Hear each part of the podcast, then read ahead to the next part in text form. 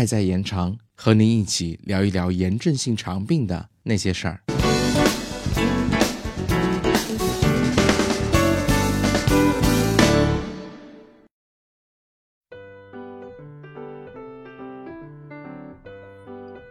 前面我们讲到了美沙拉嗪，那么美沙拉嗪适合治疗什么疾病呢？美沙拉嗪是轻至中度溃疡性结肠炎诱导缓解、发作时控制病情和维持缓解、用药预防疾病发作的一线药物。而对于克罗恩病患者来说，美沙拉嗪一般只用于疾病轻度活动的诱导缓解。缓解期的维持治疗，以及手术后的治疗。那么美沙拉嗪需要服用多久呢？美沙拉嗪是目前轻至中度 IBD 诱导缓解和维持缓解的主要药物。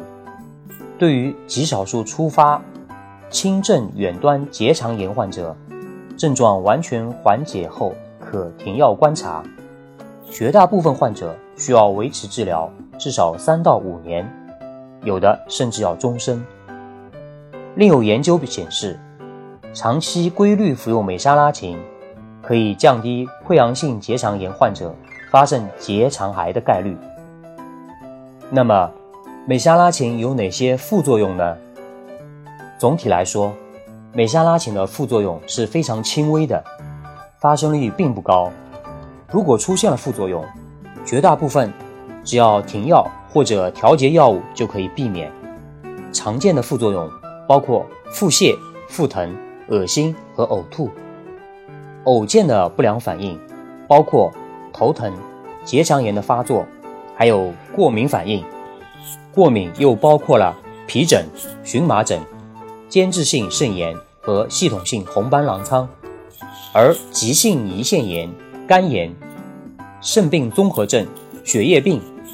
包括粒细胞缺乏症、再生障碍性贫血、白细胞减少、发热等副作用，则较为罕见。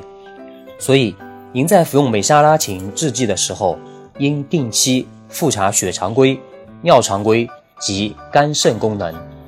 若有不适反应，请及时就诊。美沙拉嗪什么时候吃呢？餐前、餐后还是用餐时？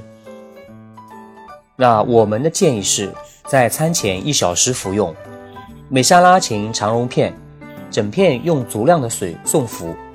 这里要注意，不能搅碎哦。也可以顿服，即一顿服用，或者一天用两次，尽量防止漏服。足剂量的治疗更加有利于疗效的发挥。本期剪辑雷蒙酱。